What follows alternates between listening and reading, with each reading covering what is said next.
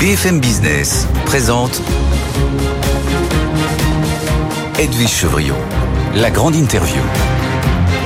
Bonsoir à tous, bienvenue dans la grande interview ce soir. Mon invité, c'est la ministre déléguée en charge des PME, du commerce, de l'artisanat et du tourisme. Bonsoir Olivier Grégoire. Bonsoir Edwige Chevrillon. Merci d'être là, merci d'être arrivé jusqu'au studio de BFM Business. En même temps, on a vu que ben, manifestation, on va plutôt vers un essoufflement lorsqu'on regarde les chiffres.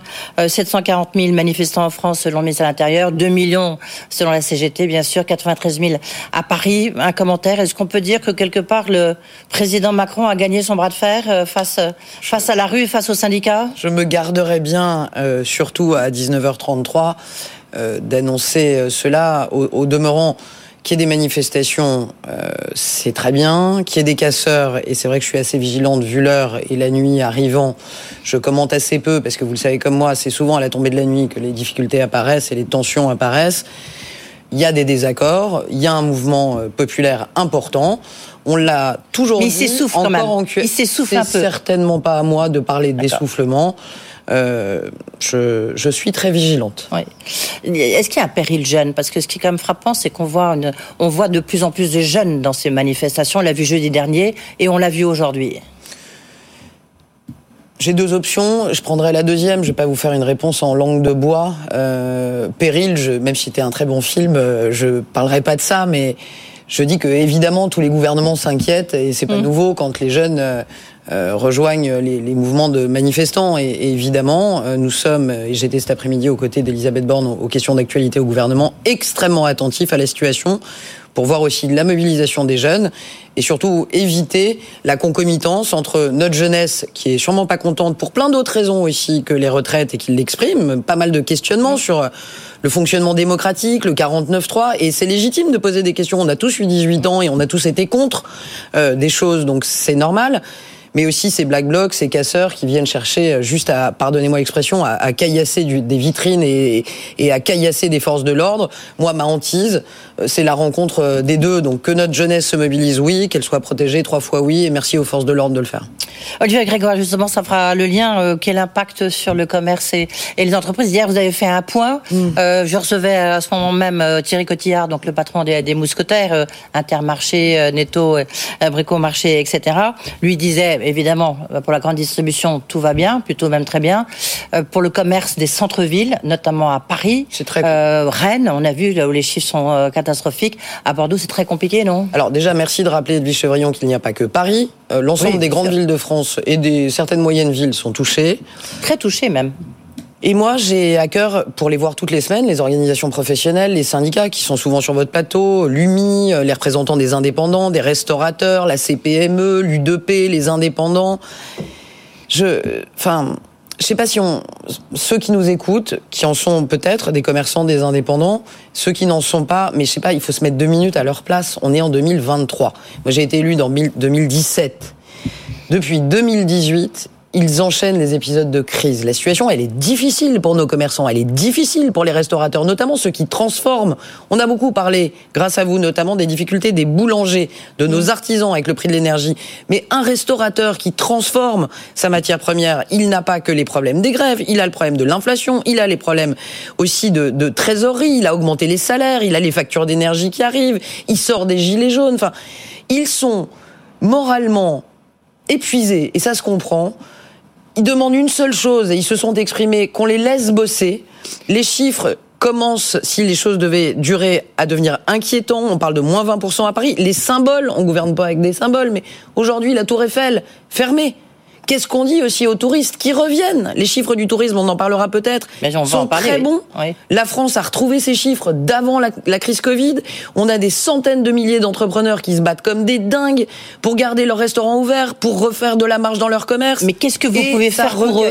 Qu'est-ce que vous pouvez faire pour eux là? Bah, ce que Est-ce que vous déjà, pouvez envisager quelque chose Ce que fait déjà pas. le ministre de l'Intérieur Gérald Darmanin, Darmanin matin, midi et soir, euh, c'est-à-dire protéger au maximum en Oui. déployant, enfin c'est pas rien, 13 000 euh, forces de l'ordre aujourd'hui à Paris, euh, qui protègent euh, bien sûr Enfin, les vous voyez les images pendant qu'on parle, euh, on voit les images bah oui, en bah, direct. je- moi, j'en appelle à la à Paris. responsabilité de ceux qui sont autour des casseurs. Et je sais qu'il y a des manifestants qui ne sont pas des casseurs et qui sont désolés. Les services d'ordre, pour certains des, des syndicats, sont désolés devant ce spectacle affligeant. On l'entend, je pense, à ma voix. Je suis affligés, désolés, pas loin d'être enragés, parce que nous, on fait tout, on a tout fait en 2020 avec les fonds de solidarité pour accompagner, avec le chômage partiel, dépasser la crise Covid. On se bat, la croissance est là, les touristes sont là, les perspectives de consommation sont, se maintiennent et on les laisse pas bosser. Et on a envie de dire, il fallait peut-être pas faire la réforme des retraites tout de suite, quoi. C'est ce qu'on peut. Alors, on peut conclure en vous, entendant, me Olivier Grégoire. Je suis pas du genre à me défiler euh, quand on, on sortait pose. à peine de la crise sanitaire. Y a-t-il, y a-t-il, Edwige Chevrillon, vous avez de l'expérience. Moi, ça fait 20 ans que j'écoute ces débats sur les retraites. Est-ce qu'il y a déjà eu en 20 ans des réformes des retraites qui sont passées tranquilles Jamais. Non, mais justement. Jamais. Il fallait profiter, il fallait attendre un tout petit peu. Il y a 4 Et ans attendre, encore qui restent, non? On nous aurait dit à juste titre, il y a d'autres problèmes. Hum. Il y a l'inflation, il y a la guerre en Ukraine. il y a- Et en attendant, le déficit, en réalité, se creuse et l'incertitude sur nos retraites à horizon 2030 se creuse Oui, aussi, malgré tout ça. Quel Oui. est le bon moment, Edwige Chevrillon? Quel est le bon moment pour faire une réforme qui demande que un effort tout le monde retrouve un peu de bon de santé euh, a bon financière, économique. il n'y a, il n'y a pas d'impact à très Évidemment court terme là tout de suite en termes de, de- de- d'économie. C'est une réforme qui est extrêmement responsable et je veux dire une chose, le président de la République l'a rappelé. Il n'était pas obligé de la faire. On serait des populistes qui gouvernions euh, avec des courbes de sondage. il lui on reste l'aurait 4 pas ans. fait. Non, il lui reste 4 ans. Mais qu'est-ce qui nous dit que vous savez quand on a démarré en 2017, Mm. euh, qui aurait parié la situation de 2020 Qui aurait parié le 24 février 2022 qu'on rentrerait en guerre avec l'Ukraine, avec l'Ukraine et la Russie? Personne. Qu'est-ce qu'on a demain dans les deux ans qui peut encore arriver dans ce monde qui est très instable? On ne sait pas. Quel est le bon moment pour être responsable? Moi, c'est ça la question. Et il y a une autre chose que je voulais dire sur les retraites. 20 ans qu'il y a des réformes, 20 ans qu'elles se passent pas dans l'apaisement et l'allégresse, 20 ans que certains gouvernements, dont de gauche, ont à utiliser parfois le 49-3 à prendre des positions difficiles. 20 ans que les oppositions, à commencer par l'extrême droite, dit si jamais on arrive au pouvoir, nous, on la reprendra et on la corrigera. Jamais une réforme des retraites n'a été annulée. Non, mais ça, c'est- ouais. jamais. Ouais. Ça s'appelle du courage. Donc, ju- on justement- n'est pas élu pour les sondages. Justement, lorsque vous écoutez Laurent Berger euh, ce matin qui dit euh, une médiation, il faut une médiation, une main tendue, euh, il faut la le- saisir. J'entendais le monsieur qui parlait au, au 19-30 là juste Oui. avant, en disant fermer la porte. Hum. Une médiation sous-entendrait que les portes sont fermées. Les portes, elles sont ouvertes. Bah non, à l'Élysée, elles sont ouvertes. À Matignon. Non, ils n'ont pas été reçus. Elles Il sont ne veut pas recevoir. Attends, elle pas ouverte la porte. Alors, attendez, il y a eu des, des est pas ouverte, attendez, comment vous pouvez d'échange. dire qu'elle est Le ouverte président de la République a Oui. proposé aux syndicats, à la rentrée dernière en septembre, d'échanger. non, mais là, il a reçu ah une lettre. Du reste, il va recevoir une autre lettre de Aujourd'hui, le texte, il est au Conseil constitutionnel qui a un mois et qui ira sûrement plus vite pour rendre son avis. La porte, elle est ouverte, mais si le préalable à la discussion, c'est de retirer la réforme, Non, c'est la pause. on ne sera pas d'accord. Pause. Pause, c'est pas retiré, c'est pause. Bah, écoutez, c'est une proposition, je crois, qui a été faite ce matin. Oui, Laurent Berger. Oui. Je connais la première ministre et sa responsabilité. On verra dans les prochains jours. Je ne pense qu'il ne, au moment où on se parle, le porte-parole Oui, du gouvernement s'est oui. exprimé. Moi, j'entends que pour une médiation, il faut des portes fermées. Ça n'est pas le sentiment que j'ai, ni en Conseil des ministres ce matin, ni auprès de la Première ministre cet après-midi. Les Mais- portes ne sont pas fermées. Bah, ils n'ont été reçus ni, je ne vois pas Ils ont que été vous voulez reçus dire. pendant des mois. Ni par Emmanuel Macron, ni par le, La première euh, Elisabeth. Borne. Mais bien sûr que si, Non, la mais là, pour la réforme des retraites, sur le texte de la réforme des retraites. Mais elle a dit il n'y a aucun problème pour qu'on parle de ce qui manque dans cette réforme des retraites. Hum. Qu'est-ce qui manque? L'usure professionnelle. Il faut améliorer des points sur la pénibilité. Pourquoi pas Mais c'est quand même, on a assez peu de temps ici, on parle Oui, d'économie, mais Oui, on va parler. c'est- quand même un peu ubuesque cette affaire. hum. Si vous m'autorisez, les mêmes qui ont tout fait pour qu'on on n'arrive pas au vote sur l'article 7, les mêmes. Ça, c'est les politiques. C'est moi, je parlais des syndicalistes, hein, Ah évidemment. oui, mais enfin bon, il y a, il y a un moment. euh, euh, la CFDT et la CGT sont euh, aux côtés, en tout cas soutenues, je ne sais pas quel est le, le bon mot. La CFDT est par- aux côtés de LFI, de NUPES? Non, je dis qu'aujourd'hui dans les cortèges, il y a beaucoup de gens, dont les NUPS, pour beaucoup, effectivement des syndicalistes et de pas uniquement d'ailleurs la CFDT et la CGT, il y a Mmh. d'autres euh, euh, syndicats qui sont mobilisés. Le fil de la discussion n'est pas rompu. La médiation à 7 heures sous-entendrait qu'il y a une porte fermée. C'est pas le sentiment que j'ai. Juste euh, un point sur le, je vous disais quel impact sur le commerce et le tourisme. Est-ce qu'on peut, je sais pas, envisager euh, 15 jours de décalage de TVA, enfin un mois, on peut envisager une mesure comme ça pour aider les, les commerçants qui ont été impactés ou pas? Vous savez, c'est euh, pas dans les tuyaux. Non, mais euh, oui ou non? C'est pas sur la table, mais en tant que ministre euh, du Commerce, euh, c'est ma mission que d'anticiper si les choses s'aggravaient. Donc, est-ce que je bosse au cas où les choses s'aggraveraient pour avoir des propositions? On est en train de travailler si les choses ne s'amélioraient pas, et c'est bien normal. On les a jamais lâchés, ils le savent très bien. Qu'est-ce qu'ils me disent d'autre Ils sont très francs, les artisans commerçants. C'est pour ça que j'aime ces gens.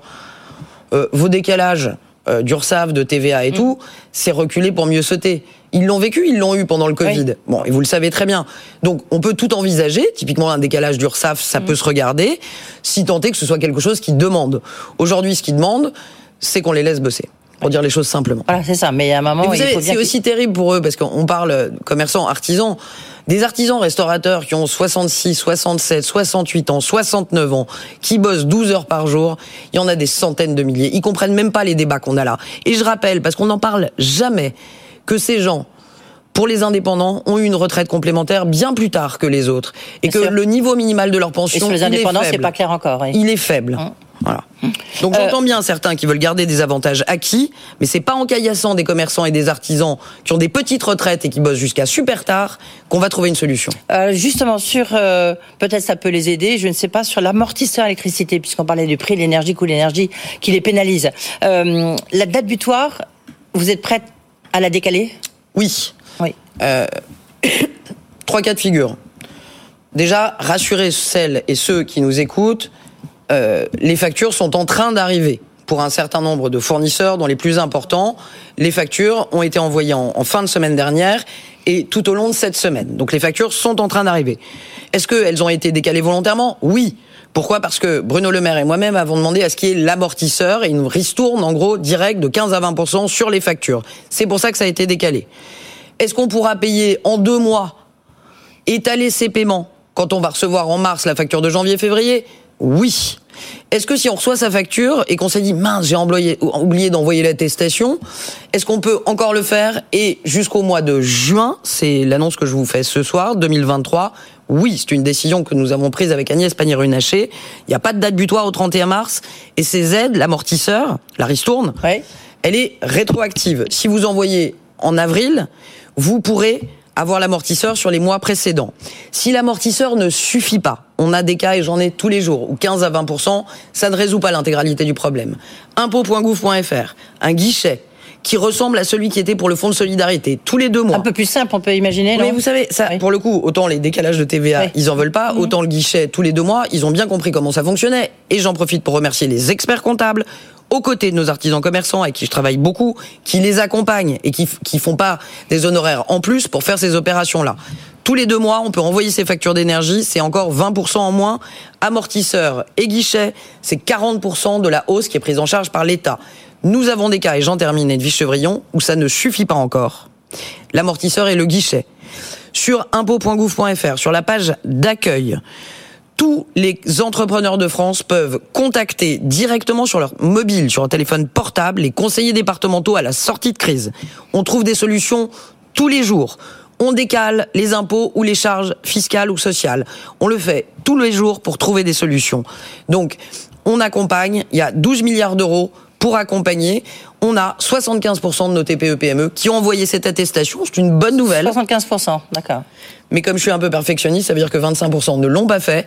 Et c'est pourquoi, avec Agnès Pannier-Runacher, nous leur disons ce soir, c'est compliqué. Vous aurez jusqu'au mois de juin pour pouvoir envoyer l'attestation. Sur, sur les 12 milliards là, que vous venez de mentionner, il y en a combien qui ont déjà été utilisés? Trop peu, on n'est pas encore à un milliard. Ça, hein. Trop peu. Oui, mais, c'est pas un milliard, d'accord. Oui, mais c'est aussi normal. Mettons-nous dans la peau d'un artisan commerçant. Euh, T'as pas reçu ta facture, tu peux pas demander d'aide. Donc c'est normal. Les factures sont en train d'arriver. L'argent est là. Et j'en profite pour dire une chose, je sais que ça vous tient à cœur, ça n'est pas de la dette, Edwige Chevrillon. Hein c'est la taxation des énergéticiens. Ça ne va pas faire qu'on va dépasser les 3 000 milliards. parce que c'est ce qu'on a décidé en Europe, ça c'est pour ceux qui n'aiment pas l'Europe, heureusement que pour le coup qu'on a décidé ensemble c'est ce qu'on appelle euh, la rente inframarginale. On taxe au-delà d'un certain niveau tous les énergéticiens pour financer les aides aux entreprises. Ça, c'est euh, d'accord. Ça, ben, en tous les cas, c'est une bonne nouvelle pour euh, ceux qui nous tous, ceux qui sont touchés. C'est jusqu'à quelle quelle taille? Moi, je suis sur les sur les PME. Mais PME, PME, ça va. Au sens européen, jusqu'à 250, salariés. Et je rappelle que pour les TPE, merci de me tendre euh, cette opportunité, je rappelle que pour les toutes petites entreprises de moins de 10 salariés, c'est un tarif garanti que le président de la République a voulu et qui sera lissé sur toute l'année le même, 280 euros le mégawattheure. Et ça a permis à nos TPE d'être euh, relativement protégés. Une question, je reviens sur le commerce un instant, si vous le voulez bien, Olivier Grégoire. la fin des tickets de caisse, on a l'impression que c'était là, on a vu que c'était encore repoussé. Pourquoi? C'est si difficile à, à faire Qu'est-ce qui se passe? Non, non. Alors ça n'est pas du tout difficile et pour être très transparente, c'est la deuxième fois que je demande qu'on repousse. Oui. Je suis quelqu'un de très pragmatique, je fais mes courses. Comme tous les Français, je regarde mon ticket de caisse et je le regarde trois fois plus en période d'inflation. Vous savez, en politique, comme dans la vie, le moment est important. Aller retirer des tickets de caisse à un moment où les prix augmentent, je pense que ça n'est pas malin globalement et pas malin politiquement. Donc, euh, avec Bruno Le Maire, on, a poussé cette décision de décaler encore un peu la suppression des tickets de caisse. C'est certainement pas le moment. Je pense notamment à nos aînés, aux plus âgés. Donc, vous attendez quoi Vous attendez, enfin, c'est la fin de l'année C'est, enfin, on, refera un point euh, à la fin du printemps, début de l'été, pour voir euh, quelle est la situation. Il vous a pas échappé que les perspectives de la Banque de France sont encourageantes en matière de croissance. Oui. 0,6 quand d'autres sont à moins de zéro. Et je rappelle aussi que les perspectives en matière euh, d'inflation sont rassurantes en termes de perspectives sur le deuxième semestre. Quand l'inflation, comme l'a expliqué Bruno Le Maire, aura connu son pic et qu'on redescendra, on réexaminera ce point. Euh, tiens, puisque vous parlez d'inflation, là, là aussi, je, je, reviens un peu sur le commerce et la grande distribution. La fameuse loi de Crozaille qui fait couler beaucoup d'encre. Hier, donc euh, Thierry Cotillard, qui est comme un des personnages clés de la grande distribution, euh, il disait, oui, il appelait ça la loi inflationniste. Il dit, mais je comprends pas euh, que cette loi soit adoptée alors qu'on est dans un contexte euh, très inflationniste et que ça va entraîner avec la fin des promotions ça va entraîner encore de l'inflation. Comment est-ce que Bercy a pu laisser passer ça Et vous, en l'occurrence, Bercy, êtes en charge de ça? euh, Bercy, mais pour le coup, euh, Bercy, dans son entièreté, a commencé par Bruno Le Maire, euh, c'est pas tant de laisse passer ça. c'est une proposition de loi. C'est une initiative du groupe majoritaire Renaissance. C'est une initiative qui, au Parlement, a été votée à l'unanimité. Mmh. Tous les jours, sur tous les plateaux de France, on explique que l'exécutif, le gouvernement et compagnie euh, n'écoute pas assez les gens, n'écoute pas assez le Parlement. Donc, il y a un moment, il faut savoir. Là, on est sur initiative parlementaire. Je sais bien que les acteurs de la grande distribution sont contre. Nous, nous avons fait avec des bons arguments quand même. Parce qu'on voit que je sais pas, euh, si on prend les chiffres de Danone qu'il est cité hier, et je ne veux pas euh, pointer du doigt euh, vous cet industriel particulièrement, mais, le député d'Escrozaille a aussi son point de vue. C'est quelqu'un qui connaît bien la grande mmh. distribution. Bruno Le Maire. Vous êtes favorable vous, à cette loi ou pas? Je, je, ne, ça n'est pas les termes du débat. Il y a un certain nombre bah, de points sur lesquels j'ai alerté Frédéric Descrozaille, mmh. Bruno Le Maire aussi. Et puis ensuite, euh, les députés qui sont derrière vous ont fait librement leur choix. Moi, ce que j'ai, ce à quoi j'ai tenu et j'ai fait. Donc vous n'êtes pas contente?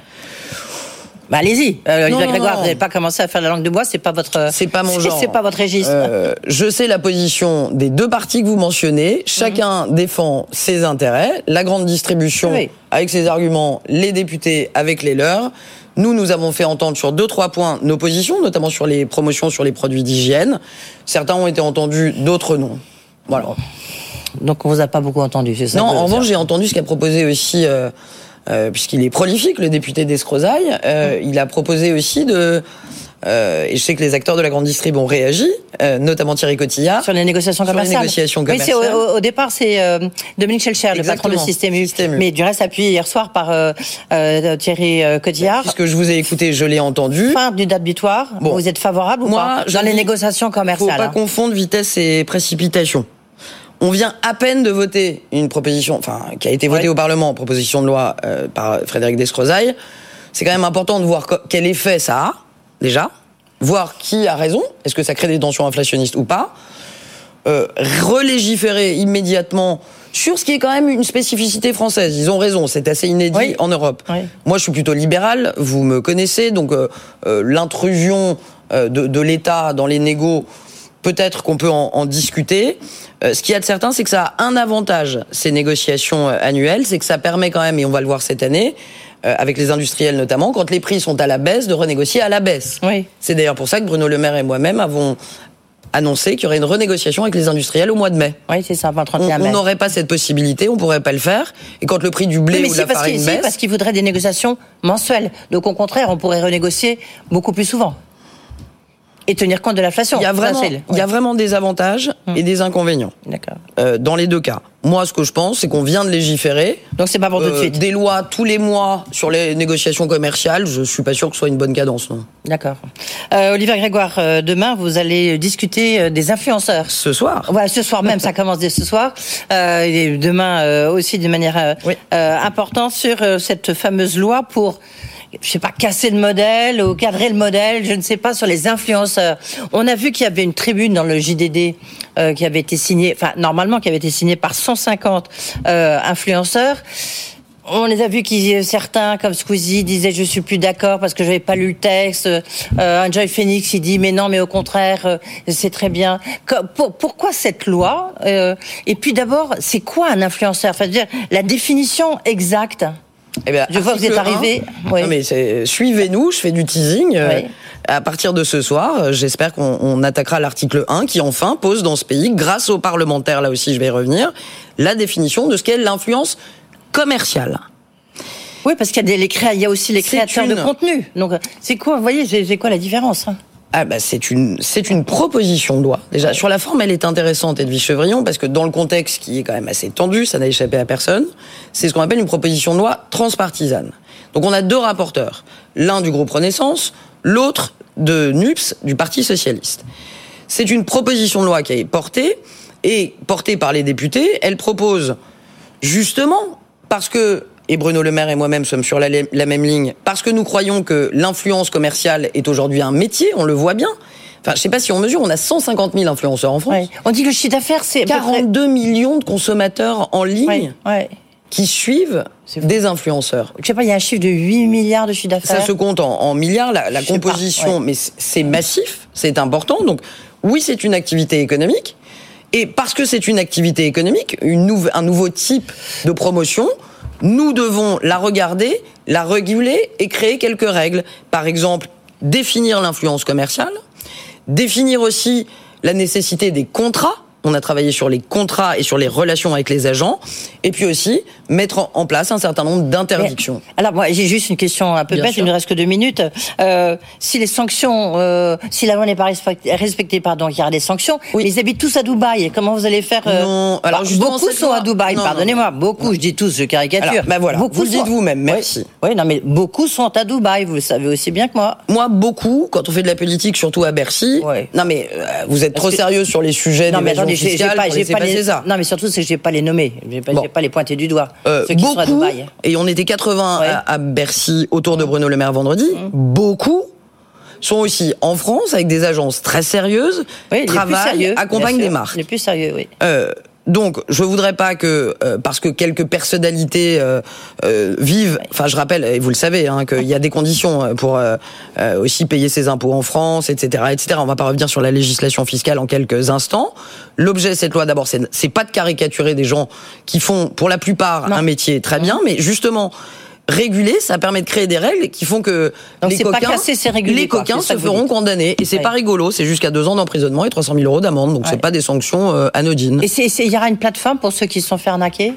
Oui, et c'est et je reviendrai peut-être euh, Ouais. si vous voulez. On va, je travaille ardemment en ce moment pour euh, créer une appli euh, qui existe déjà sur en site web, qui est gérée par la DGCCRF, Direction générale de la répression La des fraudes et de la concurrence, et euh, qui doit permettre à tous les utilisateurs de l'avoir sur son téléphone et de signaler les arnaques. Il y a aussi un guide de bonne conduite, c'est important, Voilà. qui va être promu par les influenceurs, les agences d'influence qui étaient autour de la table. 12 propositions concrètes ont été adoptées et une proposition de loi démarre ce soir. Est-ce que vous êtes sur TikTok? Vous l'êtes plus Si, vous l'êtes encore? Non, Non? Non, j'y suis pas. vous étiez, vous étiez avant que le Non, avant que la non? question s'est posée Oui. et puis euh, j'ai arbitré négativement. Et alors j'ai eu le nez creux puisque c'était euh, un peu avant qu'on parle, euh, il y a quelques mois, euh, c'était avant qu'on ne parle de TikTok. Et juste quand vous voyez, je sais pas, je fais, il y a beaucoup d'hommes politiques qui sont aussi des influenceurs. Je sais pas, je pense à Marlène Schiappa, je pense à- Jean-Baptiste Djebari. Il y en a, il y en a beaucoup. C'est un que- sujet qui sera abordé ce soir, parce qu'un député Ah de la oui, majorité. Eric Botorel, porte des amendements intéressants là-dessus. Sur les ministres, sur les sur élus, Oui, sur les élus sur les et les personnalités politiques. Euh, Il y a des règles, il y a un code de déontologie. Il y a, je pense que je suis et reste et resterai toujours libéral. Il y a un certain nombre de choses qu'il faut codifier, mais il faut pas commencer à rentrer dans dans la caricature de la loi. Euh, Est-ce qu'un député euh, qui va à la fête de la Riette dans sa circonscription euh, euh, Ouais, c'est- doit c'est- mettre où un bandeau C'est la vraie question. L'influence, C'est le débat de, Ouais. qui démarrera ce soir et qu'on poursuivra demain soir. Un sujet passionnant qui démontre que malgré toutes les difficultés, voyez, euh, Bon, le Parti socialiste et Renaissance ont voulu bosser parce que ce sujet est important pour les gens.